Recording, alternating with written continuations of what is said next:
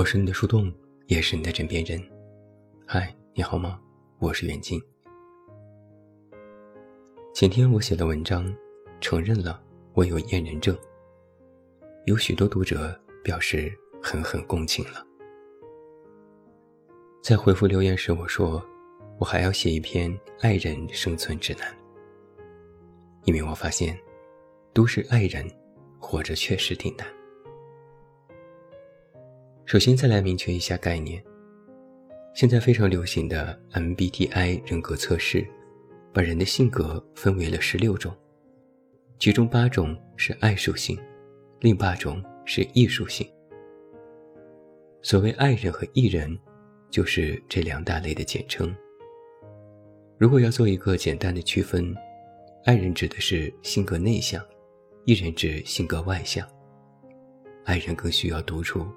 艺人更喜欢通过社交吸取能量。我们经常挂在嘴边的“社恐”和“社牛”，可能就是这两大类群体身上最为明显的标签之一。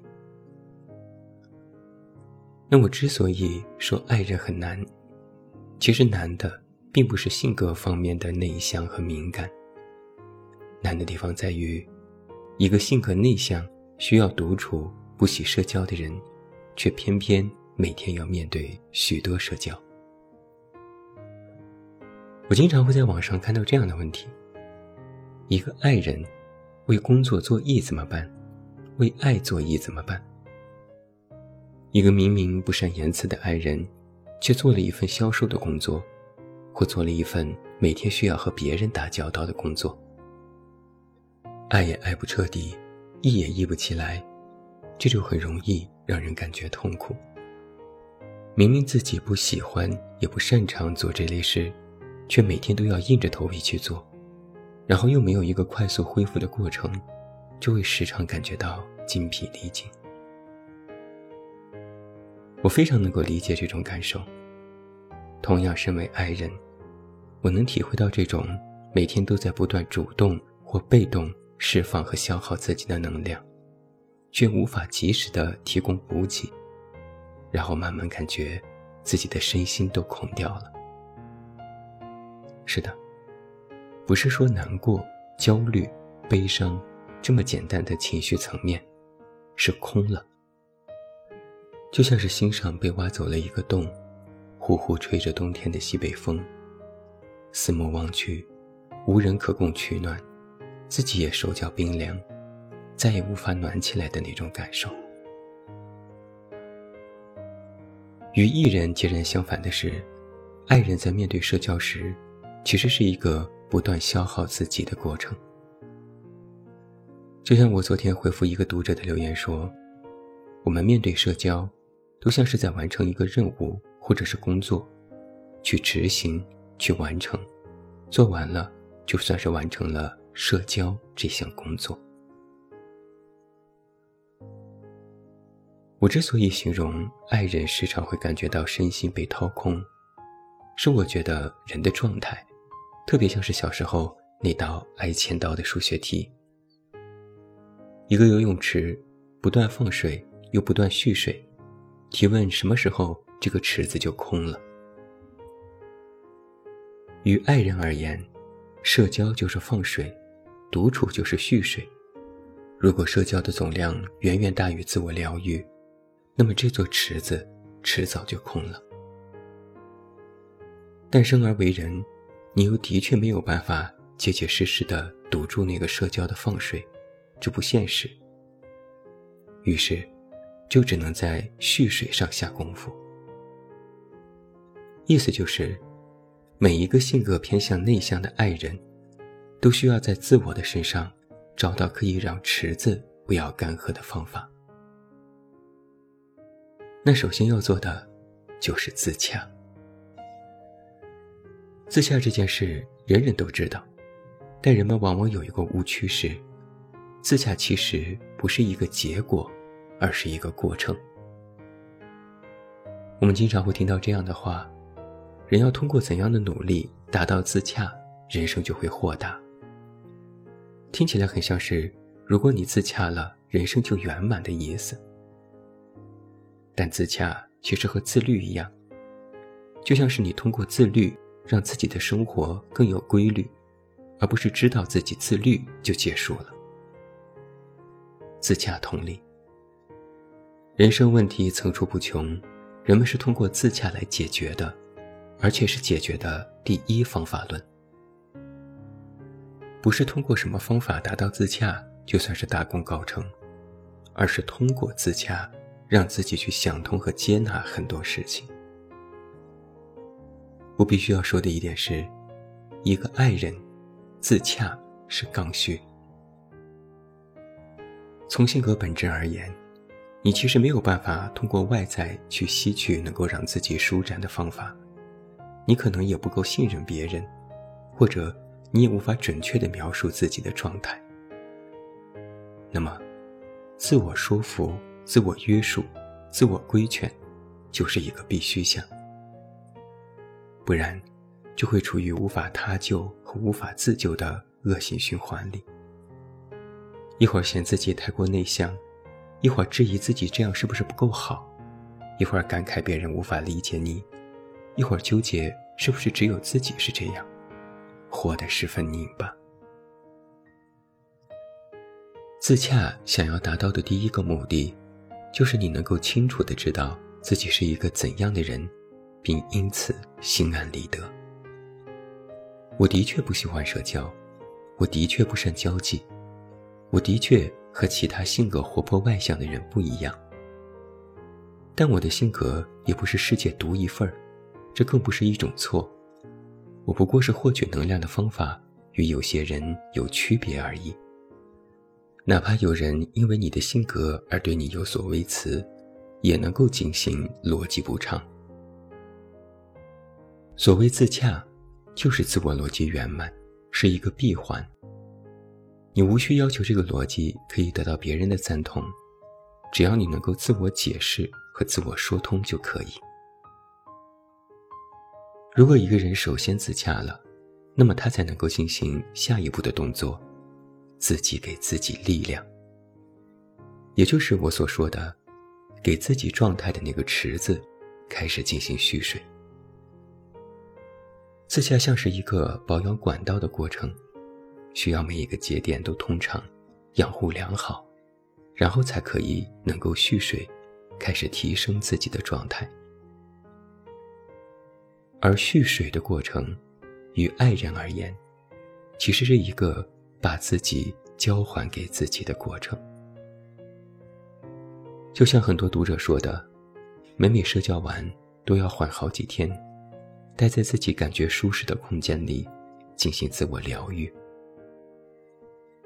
把自己交还给自己的过程，就是缓慢给自己充电的过程。性格外向的艺人，可能与别人相处，像是用了一个充电宝，感觉自己没电了，出去见见朋友，吸取能量，又能元气满满。爱人可能没有充电宝这个功能，更多的是依靠自己原装充电这个选项。那就要懂得一点，能依靠自己，能给自己充电，都有一个前提是，这个自己要是好的、能用的、完善的、可依赖的，不然一个破碎的自己又如何能够自我拯救呢？把自己交还给自己的过程，就是一个自我修缮、自我管理、自我启动。又自我关闭的自适应模式。我们再往深的去聊一聊。其实，爱人许多时候的自我拉扯，就是在你想成为的你和你应该成为的你之间的拉扯。我们想象一下，有这样一条绳子，绳子的一端是你想成为的你，你喜欢独处。更想自己一个人待着，而另一段是你应该成为的你。为了生活，你必须去社交，去迎合别人，被迫做很多不喜欢的事情。那你夹在中间会发生什么呢？就是不断的摇摆，一会儿往左挪一挪，想做真正的自己，一会儿往右挪一挪，去做那些你为了生活而去做的事情。那我们今天所讲的自洽也好，自我给予力量也好，比喻成状态的水池也好，其实都是在解决这种游离和摇摆。但是请注意了，所谓的解决办法，不是切断绳子，不是不要绳子。而是在这两种状态之间，学会找到一个缝隙。这个缝隙刚好可以容纳你一人。这缝隙也就是你有选择的权利。有了选择，就意味着你不需要受到这两者的逼迫。这个时候，你就是主动的，你可以任意的切换模式。你可以选择在某些时候。做真正的自己，你也可以在某些时候去做社会期待的自己。你也可以两个都不做，你就呈现出最真实的样子，舒服的待在缝隙里。而这一切，都只为一点：找到属于自己的能量守恒定律。这至为关键，这是爱人的终极生存法则。就像是那道数学题，我们状态的池子，既不是把水放干了才好，也不是水要满到溢出来才好，而是保持住一个平衡，既不能干涸，也不能满溢。状态的水要维持在一个平衡点，你能明确的知道它的最高水位警戒线在哪里，要发洪水了就放一放，也能知道。它的最低水位警戒线在哪里？要空了就收一收。人的能量守恒，无论对于爱人还是艺人，是天平两端的平衡，而不是舍一留一，是平衡的问题，而不是取舍的问题。同时，爱人也要知道，你的不喜社交和更善独处，绝不是对立的两面。不是有我没他的状态，而是天平的两端。只不过相对而言，你的砝码都在一侧，另一侧需要别人给你去添。但如何添，怎么添，添多少，撤多少，你要自己说了算。毕竟，这是你自己的人生天平。我始终认为啊。爱人有一个终极的人生课题是：我成为我。它的核心含义大概是，能够洞察自己行在何处，洞察自己的所行之路，洞察自己的天性所在，从而能够贴切着自己的真实天性去走这条路，把自己大致保持在天性所指的道路上。每个人的内心都是一座庄园，那里有房子，有池塘，有羊肠小道，有花有草。那里也四季分明，有春夏秋冬，有晴天雨天，有风霜雨雪。关照自己的过程，就是关照这座庄园的过程。而在爱人的内心庄园里，更有一座。秘密花园，它不为外人所知，景致也非同凡响。那里有最无法说出口的话，更多的敏感与脆弱，还有许多灰色的花朵。可能不艳丽，不灿烂，不明媚，但却能在某些特定的时刻，飘出金色的萤火虫，缓慢地升腾到内心的每一处。欣然而至，莹莹亮亮。守好自己的秘密花园吧，并认真而非绝望，察疾苦，意怀浪漫。你是孤独的夜行者，也是自己的守灯人。